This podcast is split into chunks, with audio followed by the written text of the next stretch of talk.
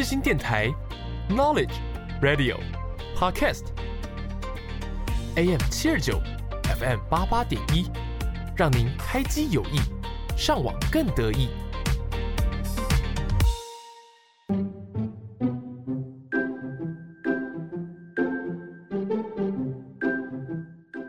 悠闲的下午时光，就是要来一首好听的音乐。你喜欢台湾的流行音乐吗？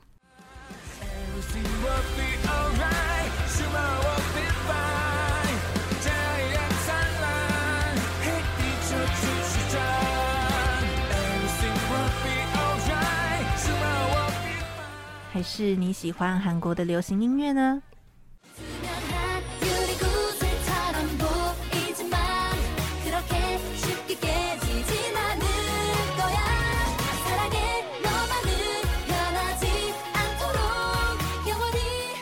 每周三下午四点，让我们用一个小时的时间在空中陪伴大家。所有你想听的一切都在你好，安妞。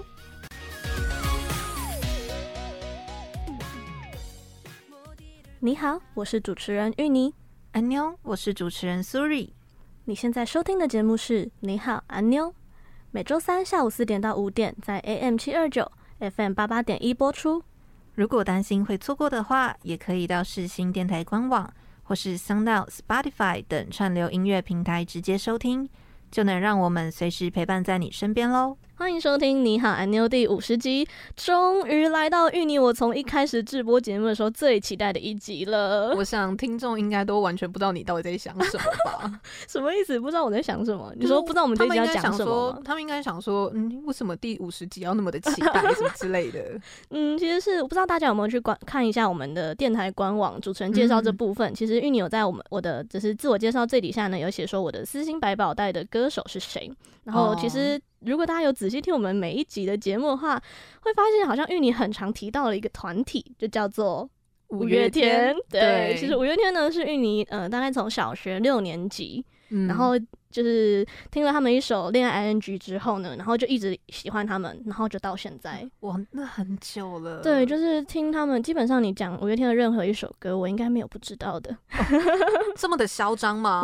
真的啊！哇，那可惜我没办法考你，因为我对他们并不是非常的熟。嗯，但是我相信五月天在华语流行乐圈的这个地位呢，我相信是台湾人不管不管你的年龄是怎么样啦，嗯、一定都会听过五月天至少一两首歌。或者至少你知道这个团体，没错，我觉得他们的地位真的是，一我觉得应该是遥不可及的那一种。对，目前还不知道说有没有人可以超越他们的那个成就。哎、嗯欸，可是说到华语音乐圈啊，嗯、其实我对于这个圈子我一直有一些疑惑在。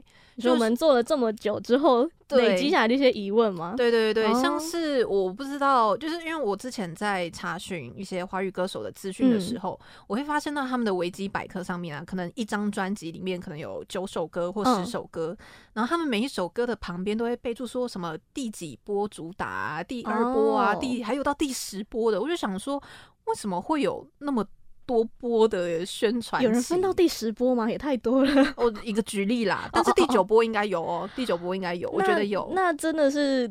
比较独特的案例，嗯、那我觉得，因为我觉得台湾跟韩国这边比较不一样，是韩国他们都会有一些什么先行曲啊，哦、然后主打歌啊这种概念嘛，嗯、然后可能他们整张专辑里面宣传就那一首歌或两首歌，对，然后可能就就后面就没了，或是后后面就是一直同一首歌一直在不同的舞台上面表演嘛，没对，对，没错。那我觉得台湾这边是因为会分这么多波的意思是，他们想要把宣传期拉长，嗯，像我们之前不是介绍鼓鼓嘛，对，鼓鼓他那个跳舞在米兰这个专辑，鼓鼓那时候他的。第一波主打歌就是好了啦嘛，嗯、然后后来变成那个他跟大圆故事的那个当我变成我们，嗯、然后再来现在第三首是那个他一定喜欢你，哦、所以他就分了这么长，你会发现他的专辑到现在大家还在讨论，嗯，就是因为这三首歌，嗯、呃，他分别不同的时间出 MV，就是因为比如说第一首歌的 MV 的那个热度嘛，嗯、已经过了之后，诶、欸，赶快出第二首，嗯，然后他又开始又有一波嘛，然后再然后热度快减了之后呢，再出第三首。这样他就可以一直跑各大的校园，嗯、然后一直去宣传他的专辑，这样子、哦、让他的专辑的曝光度可以持续久一点。我其实还有另外一个问题是说，嗯、因为我毕竟是在追 K-pop 嘛，嗯，那 K-pop 的话，一定大家想到的就是偶像。那想到 K-pop 的偶像的时候，我就会觉得说，那台湾的偶像呢，就感觉。台湾出来的偶像团体好像都不会像 K-pop 那样的持久。你说偶像团体，嗯，其实我现在认真去想，台湾的偶像团体好像都是早期吧，嗯、比较久 Special、飞轮海、五五六六，什么什么什么可米小子哦，就是更更久远以前。其实 S.H.E 也算，但他们跟 K-pop 是不太。一样，你就是你指的 K-pop 是那种可能唱跳的团体吗？哦，对啦，对对，像 S.H.E 这种就是比较偏演唱类组合。对，嗯、那我觉得其实台湾最近呢，一直都有一些呃选秀节目。嗯，但是我我认我觉得是因为现在的流行趋势，大家都会去追韩国，因为韩国的这个 K-pop 圈真的是一个世界性的指标嘛。嗯，就像你像像 Blackpink 就是一个国际性的女团嘛，嗯，所以大家很难不去注意韩国的这个这个偶像团体的。对，那台湾这边当然就比较不太会去注意，嗯，而且台湾是真的比较少在栽培这种。Oh. 那所以除了说选秀节目，可能什么原子少年啊，或者我们之前介绍过那个林格世代 D D 五二，哦，然后还有最近其实有一档接下来要播出的是未来少女，嗯，就其实会还是有这些选秀节目在，只是说它的热度真的很难。打过 K-pop 这个这个地位，嗯，那不知道听众跟我就是听了那么多的华语歌曲之后，可能多少都会有一些迷思，像是在歌曲的最后啊，嗯，不是有时候假如说他是弹吉他好了，嗯，然后最后都一定会刷这样真的一下，哦，哦，就感觉蛮多余，感觉好像听起来要结束了，突然又给你一个刷一下和弦，对。这个部分呢，其实芋泥我们自己就是在做你好像有大概前十集左右的时候呢，嗯、我就有去问我的一个吉他课的老师，嗯，然后他那时候跟我说呢，其实这是根据呃古典音乐去发展下来的，就是因为古典，哎，Suri 小时候有上过那种就比较古典音乐的音乐课吗？只有在国小的音乐课才会学到就是我不知道大家有没有印象，可能在音乐课的时候，老师会说，比如说一首曲子，比如说像贝多芬的第九号交响曲，好了。嗯或者是什么莫扎特之类，就是这些作曲家他们的歌曲呢，呃，他们可能会有分 A 段、B 段、C 段，然后他歌曲到最后呢，一定会回到 A 段，就是有一种，嗯、哦。呃，你走了一大段的旅旅程之后，要回到一个起点的感觉，嗯，所以就是，嗯、呃，会听，才会这样子才会让歌曲听起来有一种结束的氛围感，嗯，所以才会说，就是多后面多刷这个这一下的和弦，就代表说是一个结束。嗯、那其实也不是说每一首华语歌曲都要这样子去做，所以。嗯、呃，如果大家会再回去听我们之前的节目，其实有一些华语歌曲是没有后面这个和弦的，那它听起来其实也是很合理的。哦，对，对，所以其实音乐并没有一个一定要怎么样，或是一定不能怎么样，嗯，它就只是一个呈现的方法。对对对。哦，原来，那其实我自己个人呢、啊，还有一些疑问的是说。嗯因为像我自己本身没有那么的一直在去听华语流行音乐的歌曲嘛，嗯、所以我对于我来说，我知道的歌手都是像是韦礼安啊，或者是徐佳莹那些还很力实力很强的歌手，就是一发变然后就是很红的。嗯、可是你仔细去想了一下的话，就会发现说，其实他们都是属于比较。久以前世代的歌手，嗯、那其实对比像现在，嗯、我们现在这新的世代的歌手，好像就没有出现像他们那种 level 的一个歌手。你的意思是说，比如说可能提到我们国小时期，可能就是什么蔡依林啊、张惠妹、嗯、周杰伦、五月天，然后可能到国高中，可能就是呃徐佳莹啊、韦礼安这些，嗯、然后到现在这个时代，好像找不出一个指标性的人，特别具代表性的。嗯，我觉得是因为现在台湾对于音乐圈的那个。接受程度嘛越来越高，oh. 所以大家听的音乐类型又更多元。嗯，而且现在很多人现在不是有那个 Street Voice 嘛，接生这个平台，oh, 对对对对，就是大家其实可以把自己平常自己的创作放到这个平台上面。像我假设我那个 Suri 跟玉妮现在，我们现在立刻来写一首歌，也可以立刻上架上去。嗯，对，那其实那个曝光度如果高的话，那就是会可以被大家听见。所以其实，呃，现在听音乐不一定要去买实体专辑，不一定要去。嗯呃，去支持这些可能有跟公经纪公司签约的歌手们，对，所以我觉得因为音乐的多元性，所以大变成说大家没有一个呃所有人都一定会去听的一个人。哦，对，就是你比较难去分那个派系啦，嗯，嗯。主要就是大家听的东西太多元了，没办法去集中在某一个。种类啊，或者是歌手身上。嗯、好啦，我今天就是呢，Siri 跟听众朋友们的一个华语流行音乐知识的小精灵，好不好？嗯、就是有问必答。Siri 接下来还有其他的疑问吗？嗯，我觉得应该没了啦。那我觉得是你等一下想到的时候再随时问我，有问题再来问你好。好，那我就要进入今天的重点喽。没错，我要来跟大家介绍五月天。我相信啦，台湾大家应该没有人不知道五月天吧？五月天呢，就是有阿信是主唱，嗯、然后还有团长兼吉他手怪兽，嗯，以及呢另外一位吉他手石头，还有一位贝斯手玛莎，然后还有一位鼓手冠佑。呃，好像有点迟疑喽。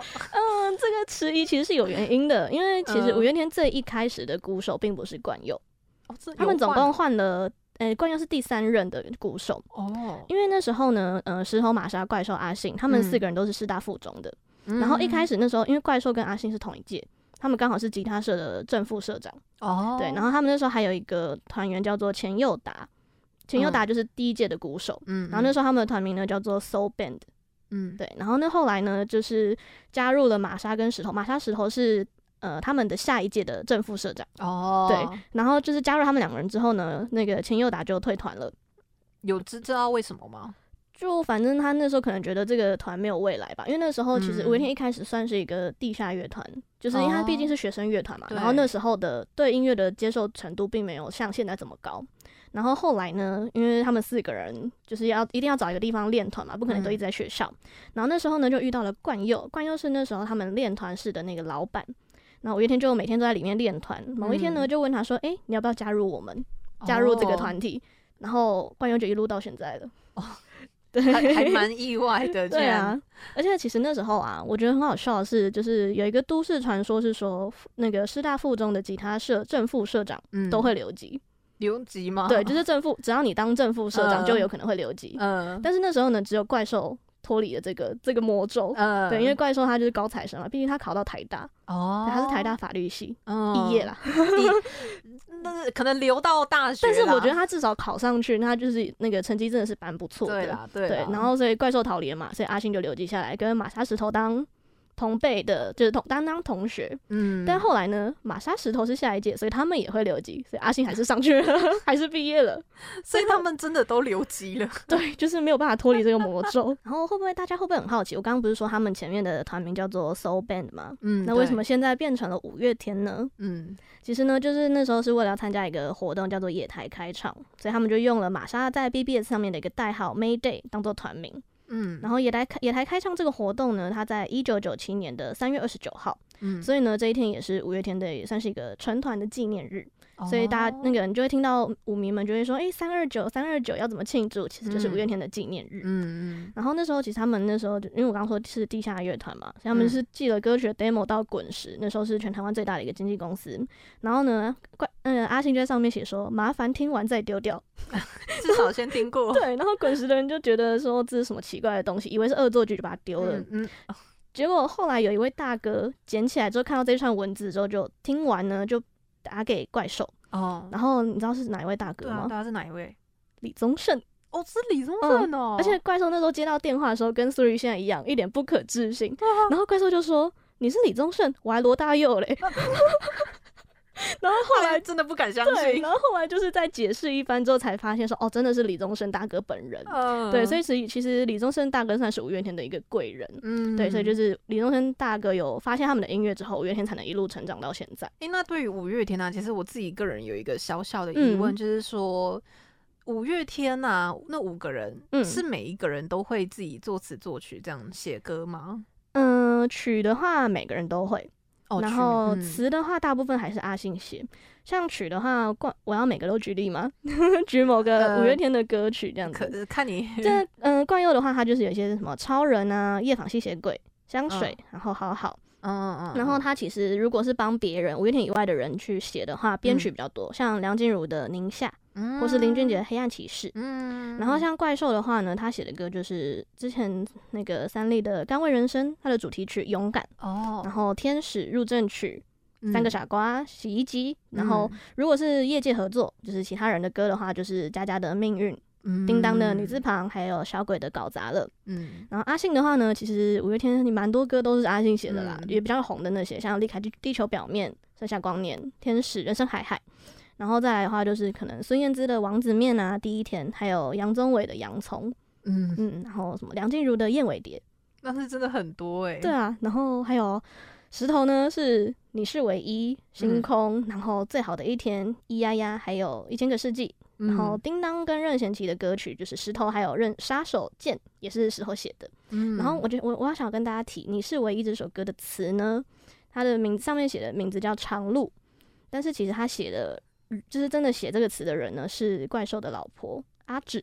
哦，他老婆也会写，嗯，而且其实怪兽的老婆跟石头的老婆是姐妹。哦，天哪！对，一个叫呃，一个大家都叫他呃，怪兽老婆，大家都叫他阿芷，然后石头的老婆，大家都叫他狗狗姐。哦，他们俩是姐妹，而且其实怪兽一开始是要接要要那个追狗狗姐，结果没有追成，结果后来就跟阿芷，嗯，而且阿芷在跟怪兽交往前，他是怪兽的技师。哦，原 原来是这一层关系，一段故事。嗯，然后刚刚还少谁啊？玛莎吗？玛莎，玛莎，他就是大家最知道，就是目前法兰的这个专辑的制作人。嗯，然后像五月天自己的歌呢，可能就是《诺亚方舟》啊，《最重要的小事》啊等等这样子。嗯嗯。然后我刚刚说到词，其实大部分都是阿信写的嘛。我真的觉得阿信就是一个诗人，他写的任何词或者他讲出来的话，就是有一个莫名其妙，你就是会被他感动。然后像前天不是有一个陈绮贞的事件吗？是有关注吗？我有，我有瞥到一眼，可是我没有去、嗯。反正就是陈绮贞跟她的男朋友好像交往蛮久了，就后来分手嘛。嗯、然后因为他们两个人是工作跟爱情绑在一起，这边真的告诫大家，爱情跟工作不要绑在一起，真的真的对，不要跟自己就是熟悉的人啊一起，工作。嗯、对，就是因为他们那时候是。呃，她的男朋友我忘记叫什么名字了，反正不重要。嗯、对，反正他就是那时候是帮陈绮贞呃发唱片啊，当他的那个算经纪公司。嗯，然后就因为分手之后就拆伙嘛，然后现在结果那个人就自己发了一篇文，然后就说陈绮贞怎样怎样怎样，呃，什么对工作人员态度很差啊，然后什么要求公司要加钱什么什么这些的。嗯，反正就是爆料啦。嗯，然后呢，阿信就有在他的。呃，脸书上面就有发一篇文章，大家可以去看，嗯、就是反正就是来力挺陈绮贞这样子，嗯、我就觉得真的是一个很温暖的人，而且我觉得大家不要只看新闻上面说的，我觉得既然今天会有这么多艺人来帮陈绮贞。赞瞎的话，嗯，那会不会其实事实并不是像我们在新闻上看到的这么简单呢？对，对就是毕竟现在假新闻那么多，大家不要一看到就直接去相信什么之类的。嗯，没错。嗯，好啦，那我们接下来呢，就先进到五月天的第一首歌。我想要跟大家分享呢，那就是按照惯例嘛，我们一定要介绍五月天最新的歌曲。嗯，那我们就介绍最新的歌曲，叫做《为你写下这首情歌》。其实五月天啊，他们都会在每每一年的跨年演唱会之前，尽可能都出一首歌。嗯，那你的神曲是例外啦。那首歌是就是好像是游戏的合作曲吧。哦。那因为每一年跨年呢，他们都从来不会缺席。像我们之前可能在疫情的时候呢，他们也会在线上陪伴大家。嗯。我真的从来没有看过华语有流行音乐圈有人会像他们这样子，就是每到跨年的时候，对，每到跨年可能包下整个体育场，或者是就是用一些各种很神奇的技术，然后就录下来这个影片，然后放在 YouTube 上面直播，而且是免费观看。嗯。你现在还是可以回去一直观看的。嗯。像二零从二零二零。年开始一路到今年，全部都有，而且它的线上特别版呢，它的曲目的序号，还有中间的串场 MV 都跟当时现场一模一样，哦，都是一样的，就是因为他们每年跨年都会办那个在桃园棒球场或者是台中、高雄，就是办演唱，对对对，办演唱会嘛，所以。线上的观众呢，看到的 MV 会跟当时在现场的是一模一样的。嗯，然后像每年过年的时候呢，也会有陪你守岁。我们之前好像有有介绍过，对，嗯、只是说二零一八年到二零二二年完全没有间断。但是今年呢，就是因为疫情趋缓嘛，他们就到处飞来飞去，所以真的没有时间再去做这个东西，所以就没有。但是他们还是有，就是可能发文啊，跟大家稍微聊聊这样子。嗯，然后在二零一二年的时候啊，那时候有呃金曲奖。他们就有说，其实他们的偶像披头四，其实他们是出道十张专辑之后，对，就解散了。嗯，所以五月天就说他们想要效仿他们，就是出道第十张专辑就宣布退休。哦，对，然后、嗯、其实对一个乐团来说，出十张专辑真的是蛮了不起的一件事情。你想，一张专辑就要十首歌，然后加起来真的是上百首。可是他说的专辑是。以 K-pop 来讲是正规正规正规哦，对对对，那很难嘞。对啊，可是你想啊，他们的粉丝这么庞大，然后我们刚刚说的这么多演唱会也都持续这么久，如果他今天突然宣告退休，是不是对我们这些舞迷来说会很突然、蛮错愕？而且我觉得是一种失去一个精神支持支柱的感觉。嗯，对，而且他们也不一定现在就想放弃吧，毕竟他们名气还是一直在你的。对啊，对啊，他们影响力还是很大。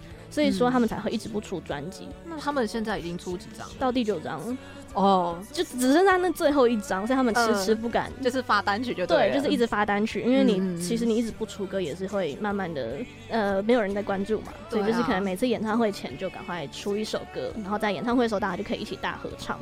那很多人就一直在催专辑嘛，但是我相信在我迷们心里面呢，就是希望他们永远都不要出，永远都不要退休。嗯、但一方面又很担心说他们那个年纪不毕竟也大了嘛，就是可能后面会不会越来越退化这样子。嗯、对啊，我觉得这是一个蛮纠结的心态。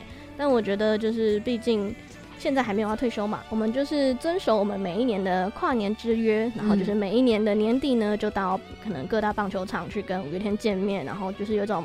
带着你这一年的故事来跟五月天分享，然后分享完之后呢，又有勇气可以再过新的一年这样子的方式。嗯嗯。那我们现在来听第一首歌，为你写下这首情歌。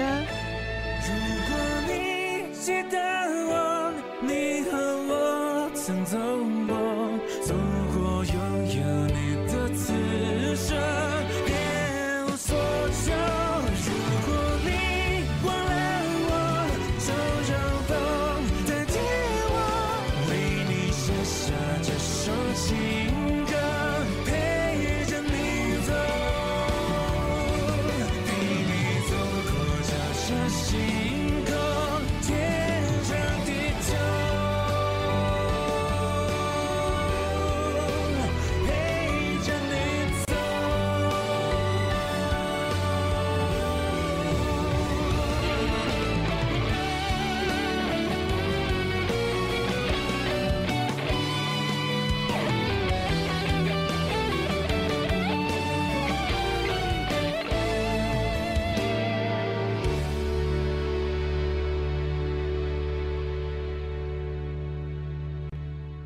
说到五月天呢，我觉得在舞迷们的心中呢，觉得最能够代表五月天的这一路走来的心路历程的歌曲，我想一定是《任意门》这首歌。苏瑞一定没有听过，对不对？我任意门第一个想到的是那个哆啦 A 梦，不是是杨丞琳吗？什么结冰的苹果用力看不懂那个吗？对对对对对，对，那首歌也叫《任意门》。那其实，在五月天这边呢，它的任意门指的就是像我刚刚说哆啦 A 梦的这个任意门，因为它就是你门打开就可以。穿越到你想要去的世界嘛，嗯、然后五月天这首歌呢，其实就是在最后面就讲说，那个任意门推开的时候，他们可以跨到这舞台上光鲜亮丽的自的五月天这个这个团体，然后或者是跨到任何我刚刚说他们不是有去各个国家去开那种很万人演唱会那些的，那。任意门关上，我们回到了现，就是有一种回到现实。其实五月天也只是一个五个很平凡的平凡人。嗯，虽然除了阿信没有结婚，其他四位呢是都有家庭有小孩的。对，对，那这首歌为什么会说是五月天的心路历程呢？是因为它里面的歌词主要就是在讲他们呃怎么成为五月天，然后五月天的呃后来做的一些发展啊这样子。那像他歌词里面有提到可能苗栗孩子，你要不要猜猜看谁是那个苗栗孩子？谁是那个苗？我那我真的就只是随便猜猜啊。嗯嗯哦，玛莎不是，石头 不是，冠佑对，是冠佑。幸好没有全部猜完，还不错，还不错。嗯嗯嗯，因为冠佑呢，他我刚刚说他们其他四个人都是师大附中嘛，嗯，但只有冠佑是国光艺校。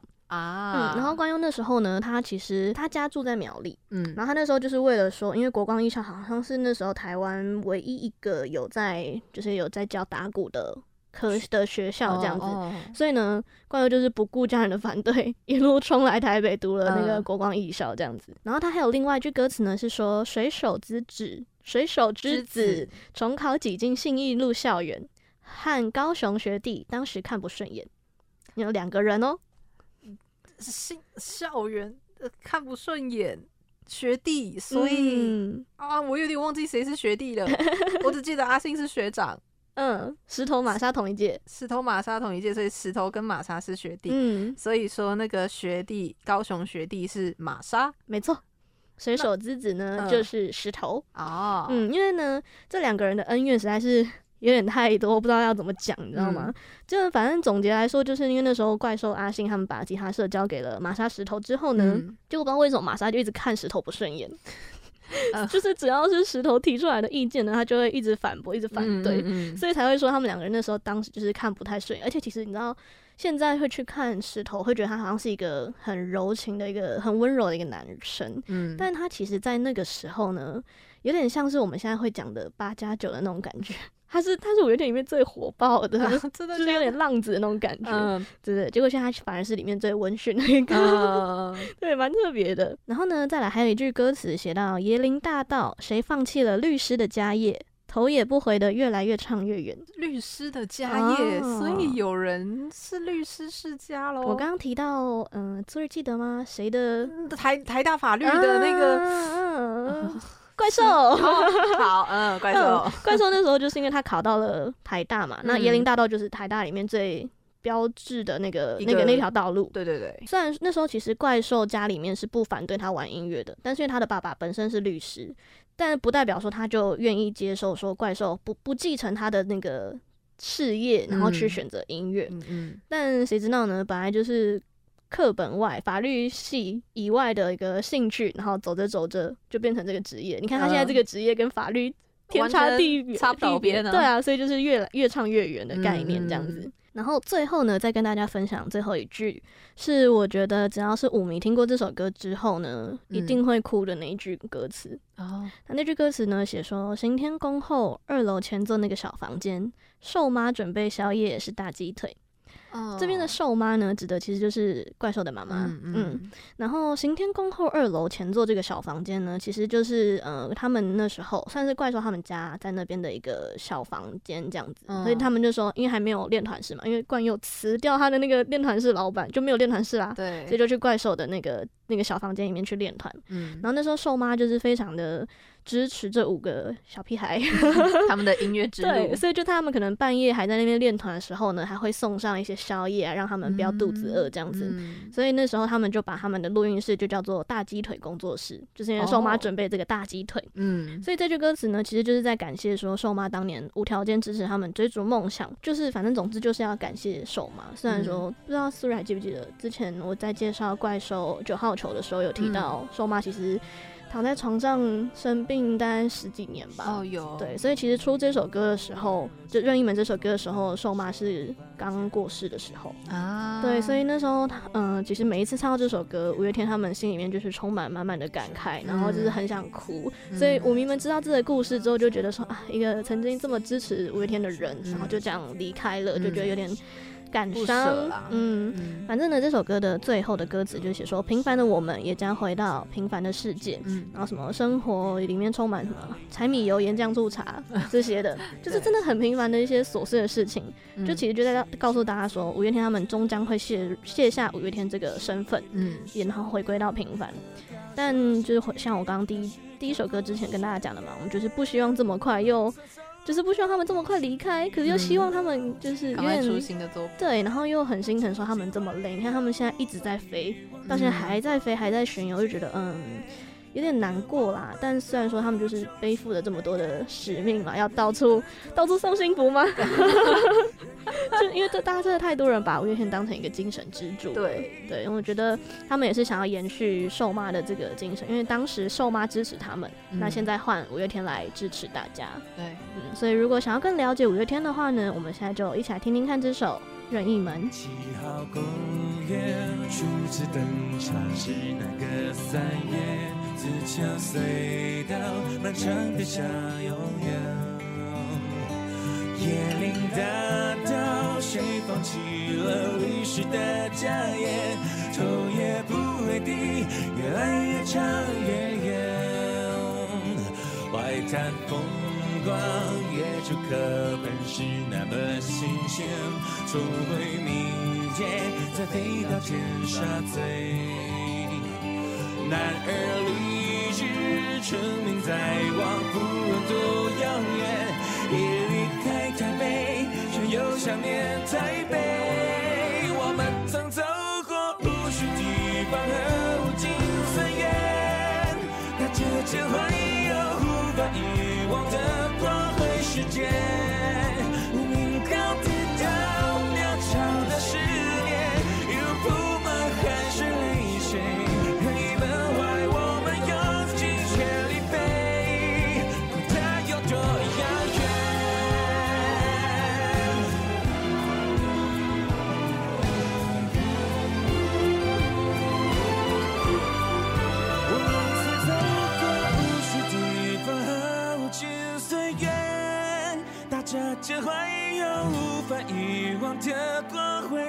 can.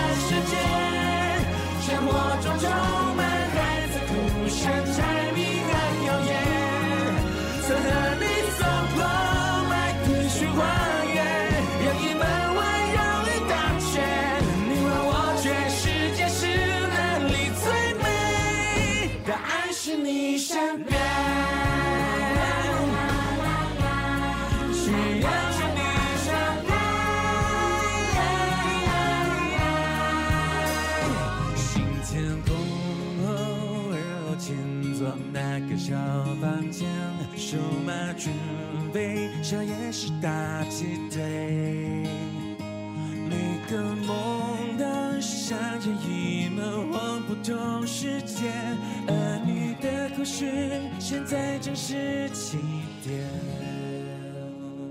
再来呢，想要跟大家分享两首芋泥自己的五月天的私心歌曲，就是可能、嗯。呃，不是五月天的粉丝就不太可能会知道的歌，就真的很冷门的。嗯、但是呢，我有一个一系列的芋泥叛逆歌单，这都是五月天的。他的歌名呢有《抓狂》、嗯、DNA、武装、爆肝。然后呢，这几首歌都比较偏向那种比较洒脱。然后就是想怎样就怎样那种，就比如说什么要怎样啊，不然你想要怎样啊，嗯、或者什么谁叫你要让我抓狂啊，就真的比较叛逆，对对对，就比较叛逆。比如什么想要叫那就叫，想甩就甩，跳就跳，嗯嗯，然后什么爆肝，我觉得爆肝这个都不，这首歌真的很推荐。呃，所有在做这些就是日夜颠倒的，或者真的很忙工作的人可以去听，嗯、就是什么他的歌词里面，比如说什么不是不爱睡觉，不是不够爱干，我只是还有很多很多正经的事情要管，然后不是不吃早餐，也不是不想要养肝，我只是有太多辛苦心酸的心情需要被溺爱，感觉讲了很多我们这种人的对，然后突然就被被 touch 到的那种感觉，嗯、所以其实你叫我从这几个歌这个歌单里面去选一首歌的话，我真的。很想每一首都播给大家听啦，但我觉得碍于时间，呃，节目时间的关系，那不如让 Suri 来选一下这四首歌里面，能想要选哪一首？我觉得，既然你讲到这四首歌里面有一首歌，其实它跟防弹的一首歌名是一样的，一模一样，是不可能是中文的吧？那那不可能，对，所以感觉就是其中一个就是 DNA，对，选那个好了。好，那 DNA 这首歌呢？哇，我有很多东西可以跟大家分享哦。因为 其实这首歌，我觉得大家可以去看他的 MV。嗯，MV 里面阿信有跳舞，而且很有活力。然后那又是他们的颜值巅峰的时候，所以比较久以前的。对，大概十三年前吧。好久好久，现在还是很帅，好不好？对，好，对啦。嗯，好。那因为冠佑是鼓手嘛，然后他毕竟鼓手就是只能坐着，他不太能随便动。那其他三支就是拿着吉他跟贝斯的三位呢？因为他们手上拿着吉他，拿着贝斯，那、嗯、他们的身体还是可以扭动啊。所以他们在那个演唱会现场表演《DNA》这首歌的时候，就在里面摇屁屁，然后就那个画面超可爱的。嗯，就讲到这个，我就想讲一个题外话。他们还有一首歌叫《小护士》这首歌，嗯、然后在里面也有跳舞，而且他的舞是请那个蓝波老师嘛，哦、就台湾蛮知名的一个舞蹈老师去帮他们编。然后 这是他们唯一一首有舞蹈的歌曲，嗯、然后我就觉得哦。好希望他们再继续跳舞，我觉得他们跳舞真的很好笑，大家可以去 YouTube 上面找影片来看。可能之后他们办演唱会的时候，歌迷可以去呼 喊一下。好，我们我们拉回来 DNA 这边，嗯嗯，DNA 这首歌呢，它其实是演唱会的同名歌曲。在大概二零零九年的时候呢，那时候在台北小巨蛋有一场就是 DNA 的，因为它是巡回，嗯，所以在台北小巨蛋那一场的时候呢，其实已经结束了，嗯，然后歌迷们就是一直都不知道为什么，就大家就是不想离开，就一直喊安可，就觉得说五月天 还可以再出来，嗯，但是因为超过十二点之后，嗯，大家可以去看有一部电影叫做《现场战场梦工厂》，里面是在讲五月天的演唱会这整个筹备期间所有的工作人员背背后的一些故事的电影，嗯，然后它里面有提到说，其实小巨蛋那边的规定就是说，你超过十二点之后就要罚五十万，嗯、就是五十万的这个保证金 然后你知道石头跟玛莎他们那时候出来看那个，就是在台下在就是嗯后台那边在看状况的时候，他们说的第一句话是什么吗？是啊？我真的觉得哦，怎么可以有人这么好？他们说啊，五十万的话可以唱多久？哇！哇，居然！然后玛莎就说啊。反正小巨蛋只说要罚嘛，然后也没有说可以唱多久嘛，嗯、所以我们唱到四点也是五十万喽。对，是不是？哦，有个宠粉丝的，怎么会就就是他们的想法怎么会是这样？因为一般人突然听到这个，应该会想说，嗯、那我们现在要怎么收这个场？嗯、但他们想到的是，那我们可以再唱多久呢？嗯。然后后来呢，这个场最后收尾的方式就是阿信他开麦克风，嗯、但他不上台，然后就是清唱一首歌，然后他居然唱了《生命有一种绝对》这首。怎么了吗？你知道它里面的歌词有一句是“不要走，请不要走，直到约定融化成笑颜”。Oh. 我觉得阿信那时候听唱这首歌，是因为最后面这一句就“约定融化成笑颜”，就是约好我们下一次会再见面。嗯。但是你看前面那一句“不要走，请不要走”，啊，你就是要叫人家离开小巨蛋，你还叫人家不要走嘞？对啊。所以他唱完之后呢，怪兽石头在旁边看，就那个麦关掉之后，他就说：“嗯、你为什么要唱这首啊？你说不要走嘞？”对，然后就是一个小小的插曲。因为最近诺亚方舟复刻完了嘛？对。其实芋泥自己最私心希望的是复刻 DNA 这一场，而且是尤其是这一段画面，我真的觉得这一段是蛮经典的一个场面，嗯，而且也蛮希望可以看到他们在现场那个摇屁屁啊，然后跳舞这样子，对啊，因为这首歌真的是一个蛮我不知道哎，真的很嗨，然后又很疯狂的一首歌，就是如果你真的在现场听的话是。可以感觉到那种热血沸腾的心情的那种感觉。嗯、虽然说他们现在我不知道你还能不能重现那种热血沸腾的感受，嗯嗯。但我觉得在 DNA 可能也许之后有机会复刻，但是在他们还没有复刻之前呢，我们现在就先来一起听听看五月天的 DNA。那是谁总是说有多衰小？那是谁知道高机会打嘴炮？那是谁被通缉正在逃跑？是绑架了自己的微笑。谁放进我的大脑？谁绑住我的手脚？是 DNA 将我分掉，可是我的命运不该自编自导？想要讲那只脚，想甩就甩，他就跳。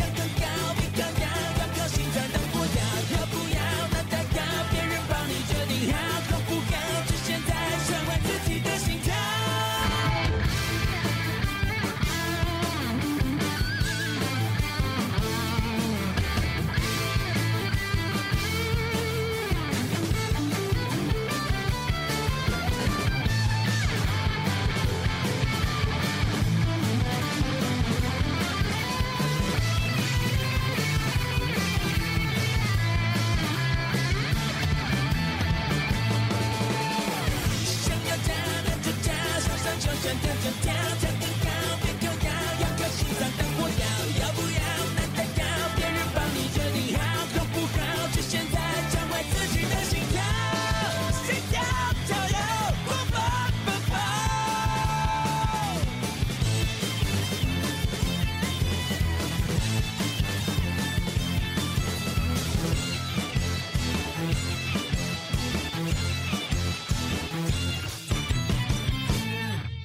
呢，第二首想要跟大家分享五月天的冷门歌曲是《第二人生》。嗯，其实这首歌也没有说真的到非常冷门啦，应该说它的冷门程度绝对不会比 DNA 更更冷门，可能比它稍微再知名一点点。但我相信 Suri 一定也没有听过，对不对？搞不好放旋律我就知道了，嗯、所以等一下就知道喽。嗯，其实这首歌呢，《第二人生》它的它就是在同名专辑。第二人生里面的其中一首，嗯嗯、然后最近呢，诺亚方舟不是有十周年复刻演唱会嘛？对，所以在诺亚方舟这个演唱会里面呢，就把这张第二人生这张专辑里面的歌曲就有重新再拿出来唱，因为就是符合这个主题嘛。嗯、所以第二人生它后来也有做一些简单的重新编曲啊，这样子。嗯，然后为什么会想要提到这首歌呢？是因为二十三届的金曲奖，那时候呢，五月天的第二人生这张专辑总共入围了七个奖项。嗯，最后。抱走了六个，六个太夸张了吧？嗯、七个中六个，你就知道这个几率真的是有点太高，超强的，哦、对啊。而且我记得那时候他们拿到的奖项包含了最佳国语专辑奖、嗯、最佳年度歌曲，然后最佳作曲人、嗯、最佳编曲人、嗯、最佳专辑制作人以及最佳乐团奖。哇！然后唯一一个共估的呢是最佳作词人，啊、那算了，没关系。我刚刚有提到谁 大呃五月天的歌大部分都是谁写的呢？阿信啊，所以那首歌就是阿信写的，嗯，好所以阿信没有得到最佳作词人。那他们因为你知道颁奖典礼，你就是拿到奖杯，你就是、嗯、你拿到这个奖，你就要上台讲一段感言。感言对、嗯，然后在拿到最佳乐团的时候呢，他们每个人就是各讲了一小段话，各自感谢不同的人，比如说公司的人啊、家人啊等等的。然后我们的总裁大人呢，就是我们的阿信呢，他就说要感谢其他四位团员。嗯，然后一开始你还可能会觉得说他好像很震惊，好像讲一些什么很感性的话。嗯，然后他就说，如果友情是一首长长的诗的话呢，我想这首诗的味道应该就像香蕉。嗯，然后他就真的从他的口袋拿出了香蕉，然后就他咬一口，然后就往旁边传，就五个人一人一口，然后把这个香蕉吃完。嗯，就觉得这个画面有点有点好笑。对，然后后来呢，因为又一直上台领奖嘛，然后后来玛莎上台领了最佳作曲人，因为这首呃这个专辑的对他的这首歌是他的作曲，然后他就说先给他十秒，你猜他干嘛？他在干嘛？他冲下台。因为五月天刚好坐在坐在离那个舞台，舞台最近的位置，嗯、所以马上就冲下台，然后跪在四个人面前。然后就是就是在感谢他们这样子，然后就是反正就是 有点好笑。这个画面结束之后呢，他就冲回台上，然后就说：“哦，因为如果没有五月天这其他团员的话，他没有办法有这样子的创作。因为你如果是玩乐团的人呢，都会知道，其实一个团最大的敌人就是自己的团员。对，因为你可能会担心名气嘛，或者是你的作品可能会被比较。我相信 K-pop 这边应该也多多少少有这个问题，对不对？对，就是很怕粉丝可能只喜欢某一个人对对对对。然后是什么？谁有 solo 曲啊？谁没有 solo 曲等等的。对。可是五月天他们一直以来都是互相扶持，而且他们也从来不会去计较这些。包括他们可能赚的钱，也就是五五分，就是大家都是平分的均分，不会说因为哦，你可能你写的曲比较多，你写的词比较多，所以就拿比较多，并不会。所以我觉得他们真的是算是一个乐团的模范嘛。我相信，就是因为我们也看过很多乐团，就是为了一些争吵啊，然后就解散了嘛，等等的。对。对啊，我想说。哎，五月天好险没有解散啦，好险他们有这样子互相扶持。后来呢，石头就说，嗯，希望呢五月天的歌曲不是只给大家听，可能不止三年，而是希望五月大家可以听一辈子。嗯，希望五月天的歌可以在你比如说伤心的时候陪你哭泣，在你开心的时候呢跟你一起跳舞。毕竟五月天的这每一首歌其实就有点像是五个人一起孕育出来的一个生命，所以每一个每一首歌都像他们的孩子一样。然后刚刚说到，唯一没有拿到奖的是阿信的最佳作词人嘛？对。然后他就说，就因为一直上台，你真的没有话可以讲了。他就说，大家不要安慰我，我真的没事，因为至少这首歌有拿到其他的奖。对啊，所以就奖项也都很厉害。对，可是好险，后来在二零一七年的时候，嗯、阿信终于拿到了最佳作词人奖。哦、然后那时候拿到的呃歌曲名字叫《成名在望》，嗯，大家可以回去 Google 一下，我真的觉得。超强！那首歌的歌词，我觉得没有人写得出来，只有阿信。大家可以去 Google 一下。我刚说他们总共拿了六个奖嘛，对。到了最后一个奖的时候，最佳专辑奖，就是他们真的是瞎掰，也不知道掰到什么，就不知道要讲什么，对不对？所以他们就干脆五个人，一人拿一座奖杯，反正有六个嘛，总共五，所以一人拿一个，然后一人拿一根香蕉，然后再一起吃，什么？就是一人拿一根香蕉，然后一二三一起摇。真的很闹，就是有点，有点应应该说虽然在有点闹，可是就是有点像是在跟大家展现说，哎、欸，他们的默契很好。然后就是你知道，一个人想要这样玩，那因为一开始前面是阿信先拿香蕉出来的，一个人想要玩，那干脆后面大家一起来玩，嗯、就有一种，哎、欸，你要玩，那我陪你。那对对对，团魂的部分哦，恰到好处，没错。好，那我们现在呢，就来听一首这个可以展现五月天的团魂的歌曲《第二人生》。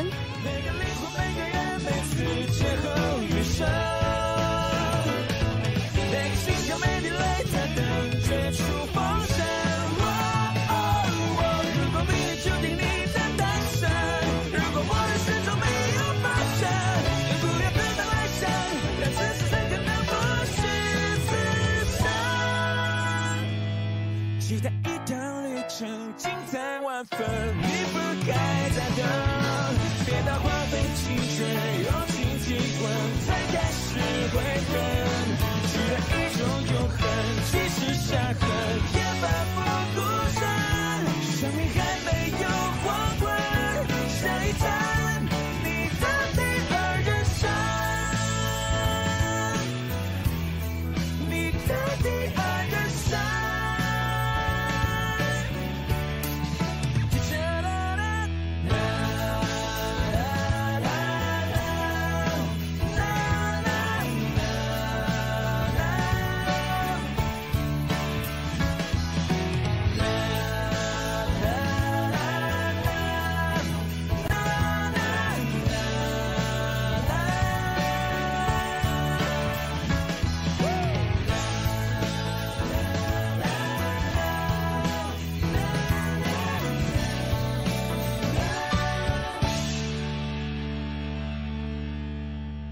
们今天呢，总共会听到来自五月天的六首歌曲，嗯、然后芋泥其实把它分成了三个部分，就是我们刚刚前面听到的《为你写下这首情歌》，还有任意门是在讲五月天的呃历程、心路历程，嗯、然后嗯、呃、中间的 DNA 还有第二人生是芋泥的私心推荐，嗯，那再来这这个桥段呢，是我觉得我给它的一个定义是演唱会必哭桥段会听到的歌曲。嗯、那第一首呢，演唱会必哭的歌曲。是，我觉得是五月天的，不管是哪一个主题的演唱会，嗯、一定会唱的歌，就叫做《戆人》。嗯，所以应该多多少少也听过的，有有，或者是也听过听过他的旋律嘛。嗯，对。然后我那时候去参加诺亚方舟十周年的复刻演唱会，今天好像一直提到他哈。对，好，反正我就是说去参加了，刚好很幸运的参加到了一月八号的尾场，就是在台北的最后一场。嗯，然后照道理来说，其实有时候五月天他们的演唱会会请一些来宾、一些嘉宾。嗯，像我之前参呃在前面一点的，我参加演唱呃圣诞节的那一场呢，就是请了阿 Kira。就是林志玲她老公，嗯、对，就是有来当嘉宾，那大家就很好奇啊，哎、欸，到底每一场的嘉宾到底都是谁？嗯、所以那时候我很好奇，说，哎、欸，一月八号围场，那会是是不是一个什么样特别的人物呢？嗯嗯，然后结果啊，其实整个演唱会结束之后。应该说，就是已经觉得好像要结束了，都没有嘉宾出现。哦、嗯，就是你，嗯，应该说嘉宾正常来说要从大概中间左右点歌完之后就要进来，嗯、但就没有。然后在最后面，就是戆人唱完之后呢，突然有一个人走上舞台。嗯、这个人呢是怪兽的技师，啊、不是阿紫，已经不是阿紫了，啊、因为阿紫已经变老婆了嘛。对，对，所以就换一个，就是一个另外一位技师。嗯，然后这位技师呢，他叫 John。然后 John 呢，其实他在十年前的时候是被一个前技师叫做小凯指派说要来，就是接怪兽的技师这件事情。然后呢，其实小凯二零二一年的时候就过世了。然后为什么为什么小凯会走上台呢？是因为那一场刚好是小凯的最后一场，就是当怪兽技师的最后一场，就他要换到人生的下一个阶段去了。哦、对，然后其实，嗯、呃，那一场大家哭的蛮夸张的，嗯、就是因为说那一场其实是为了纪念，嗯、呃，这些为了五月天而奋斗的。人们，嗯，然后就是已经离开人世间了，包括像三木修策，他是呃五月天的呃必应这边的一个音响工程，演唱会的音响工程，嗯，他在十年前就是诺亚方舟这个演唱会在巡演的期间过世，然后后那我刚刚前面不是有提到一个现场战场梦工厂这个电影嘛，对，里面有三木修策的一个访谈，大家可以去看看，嗯，然后像小凯啊，他我刚刚说十年前他指定这样子来当怪兽技师嘛，对，十年前刚好就是诺亚方舟的。初次巡回，然后现在这样子又要离开五月天，就是在十年之后又是诺亚方舟，所以就有点像是他十年前呢，小凯指派这样子上船来到怪兽的身边，嗯、然后十年之后呢，他也在这个方舟上面下船。嗯，然后嗯、呃，最尾场的最后最后一首歌是《洋葱》，这首歌是小凯他在生前最爱的歌曲。嗯，然后那时候呢，这样子他就拿着小凯的工作证。然后就像站在台上，然后导播镜头就是 take 那个画面嘛。嗯、然后阿信自己呢，其实都已经唱到想哭了，一直在那个吸鼻子。然后怪兽就是你有看到他那个眼手一直在擦着那个眼泪，因为毕竟是他自己就是然后跟了十年的那个技师这样子。嗯、然后虽然说啊，他们离开了人间吧，但是就像阿信说的，思念会为我们带路，就像蔡桃贵一样。哎、欸，蔡桃贵是谁？蔡桃贵呢，其实是玛莎之前养的一只猫咪。哦，嗯，然后因为五月天他们有自己的那个工作室嘛，嗯、然后你知道，其实他们有时候如果要做专辑呢，可能就会也许要睡在工作室里面。嗯、他们所以他们工作室里面就有一箱的衣服，这个衣服都是可能 阿信有一个自己的品牌叫 Stay Real，这个品牌呢可能留下来的打样的衣服，或者是有一些瑕疵的，就被他们拿来当成那个生活居家服来穿。嗯、然后这时候呢，蔡桃贵这只。调皮的猫咪就很喜欢窝在这一项衣服上面，呃、就所以他们其实有点像是五月天的一个团猫的概念这样子，嗯、一个小吉祥物这样。但没想到就是蔡小贵也是跟三木啊，跟那个小凯一样，就是离开人间，嗯、所以其实五月天也蛮难过的。然后像在今年的就是线上跨年的这个 MV 里面呢，不是 MV 是线上演唱会，嗯、然后他们就有在里面就是好像有个小故事，就是有一个外星物种。嗯，来到地球，然后五月天要负责带他回家。就带他回家的时候呢，就那个有一个幽浮吧，还是什么，然后就突然下来一只小小的、小小的宠物。但他他有戴一个面罩，像那个海绵宝宝山迪一样，只是是不透气的这样子，就是看不到里面。然后结果他就这样去抓着玛莎的脚，嗯，然后玛莎就觉得很奇怪嘛，蹲下来，结果那面罩一打开，是蔡桃贵的脸哦，就是他们好像用了一些蛮特殊的技术，就把他的脸就是复复制上来这样子，然后就看到那个画面。瞬间又一种那种催泪弹，你知道吗？嗯、就是看着这个线上演唱会，本来前面都觉得哦好好的，就是很嗨啊，很开心，嗯、然后看到这个画面，眼泪瞬间就流下来了，这样子。嗯、对，所以就是嗯，思念会我们带路这句话的，呃，算是针对这些人世间的无常去做的一个注解吧。就是只要我们还思念的话，就像嗯，迪士尼不是有一个可可夜总会嘛？嗯、就像这里面说的，只要。你还存在在某个人的心中，那你就可以一直活在他心里面。在演唱会上的时候，阿信唱《贡郎》，中间不是会有那个啦啦啦的时候嘛？嗯，其实那段很长，就是大家在那边唱，然后阿信就会闭上眼睛听大家的声音，嗯、然后有时候会在这边讲一些很感性的话，嗯、然后搭配上这个他们想营造出来就是三木啊跟那个小凯这个氛围的时候呢，阿信就说。嗯，世界或许会有世界末日，又或者有天你们、你我都会老到再也唱不动。我希望在那之前呢，可以再为你们唱一场名为《诺亚方舟》的演唱会。当然呢，那个时候可能五月天已经走下坡很久，成为了回忆里面的团体或是怀旧的歌曲。如果你还记得五月天的话，我们就找一个河岸边，没有灯光，没有舞台。如果可以的话，我希望现在把所有的灯都关掉。今天有月亮。现在幻想这场就是五月天的最后一场演唱会的那个夜晚，你可能自己徒步过来，或者是你的孙子孙女推着你来。如果他够孝顺的话，可以的话，我想要你们现在闭上眼睛，用力的呼吸。这是你的青春，你的记忆，你曾经爱过的歌曲，在你的脑中永远都不会走开。就像冠佑、石头、玛莎、怪兽、阿信和你，就像五月天。晚安，狗狼。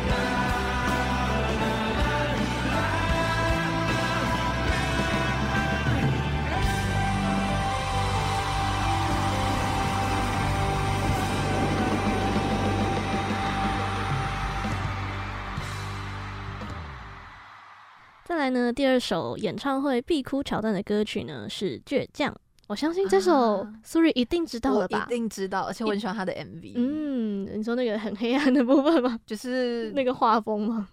我觉得还蛮特别的啊，就是跟一般来讲比较少看到。哦，嗯、这首歌我相信应该就跟什么伤心的人别听慢歌啊，离开地球表面一样，嗯、就是只要是台湾人。有听过五月天的，多多少少一定听过这首歌，而且它里面有一些很经典的歌词啊，什么逆风的方方向更适合飞翔，嗯，那些之后什么浴火凤凰嘛，这就这一这一类的歌词，然后就觉得哦，很有那种振奋人心的感觉。然后因为我刚刚前面有提到说五月天在每一年都会陪大家跨年嘛，对，那因为你很有很幸运的是呢，去年刚好参加了两场。就是他这那个巡回跨年，这这总共开了七场还是八场，然后我就刚好参加其中的两场，一场是圣诞节，一场是最尾场。那我们今天先主要在讲尾场，就是一月八号的时候。嗯。嗯，我不知道为什么，好像是从这这一次的巡回开始，他们固定会有一个点歌的环节，嗯，就是他们会走下那个延伸舞台，然后就是去随机点一个歌迷，看他们想要听五月天哪一首歌，他们就真的唱给他、嗯、给大家听。那大家都走出来了嘛，所以官友也不能打鼓，所以就只有怪兽可以负责弹那个吉他，然后他帮忙伴奏，那阿信来唱，或是大家一起唱这样子。那在这个点歌环节呢，通常。把握机会嘛，一定要点那种很少唱啊，或是从来没有在演唱会上面唱过，嗯、或是真的是是超级超级冷门的歌曲，嗯，或者是可能有些人心里面自己五月天里面私心最喜欢的歌曲也有。嗯、那我觉得这是超夸张的，一堆人都做那种很精美的道具，超精美啊！然后还有那种对，不止，还有人做那种什么俄罗斯转盘，你知道吗？是真的可以让他们玩游戏的。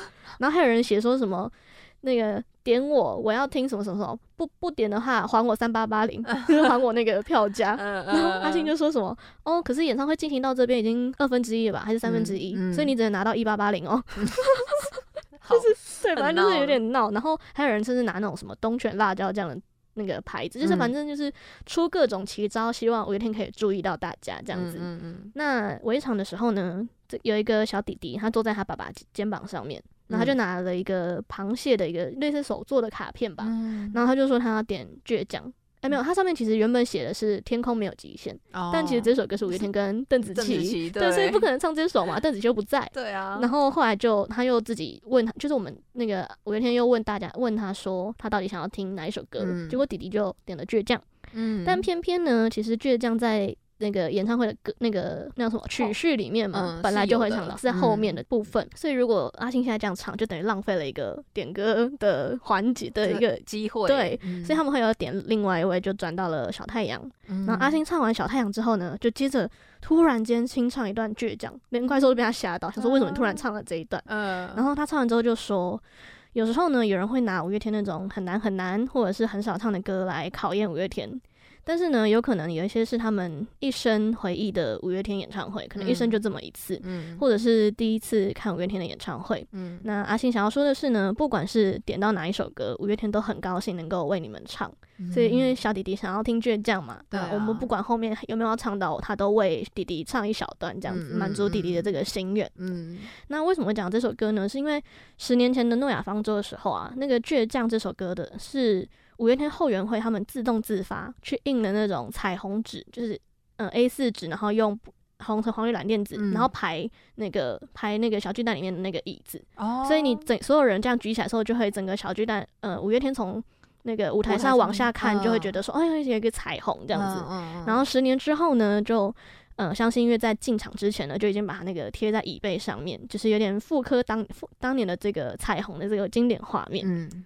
那我就有说到嘛，其实五迷大家就是真的很习惯跟五月天跨年，然后可是你知道跨年的票真的是很难抢，因为大家都要跨年，对，而且跨年因为会唱比较多，因为他唱超过十二点，嗯，所以会多好像一千块吧。那后来五月天为了就是避免大家不要不要让大家有遗憾，所以就干脆每一场都来倒数。哦、嗯，那每一场都倒数，你要怎么样合理化这个跨年呢？我觉得阿信超强。啊、然后像在一月八号这个围场的时候，他就说。如果明天真的是世界末日的话，不论最后你带上的是哪一首歌曲，我都会满心的感谢，因为我知道无论哪一首歌里面都有你们的声音。嗯，谢谢你们带着你们的故事，带着你们的心灵，抛开了繁琐的日常，穿过了层层的困难，和我们一起站在这里。谢谢你们。嗯，都说新年要有新愿望，转眼间到了二零二三年的第八天，大家是否都朝着你们的梦想往前了一小步呢？又或许你会说，没有跟五月天一起跨年，就不算新的一年真正的到来。在这里，我想邀请你们再一次的和五月天再一次跨年，好不好呢？我想告诉你，不管你是在哪里的，红、橙、黄、绿、蓝、靛、紫。谢谢你一起煮出了这个美好的彩虹。那不知不觉到了节目的尾声了，不知道大家对今天的节目有什么样的想法呢？大家只要到世新电台的官网找到我们的节目，搜寻我们的 IG，就可以在上面告诉我们你的想法哦。那么喜欢今天的节目内容的话，大家也别忘了每周同一时间继续收听。你好，安妞，我们下次见，拜拜。那就让我不一样，坚持对我来说就是一个个个梦。如何对自己妥协？如何对自己说谎？即使别人原谅，我也不能原谅。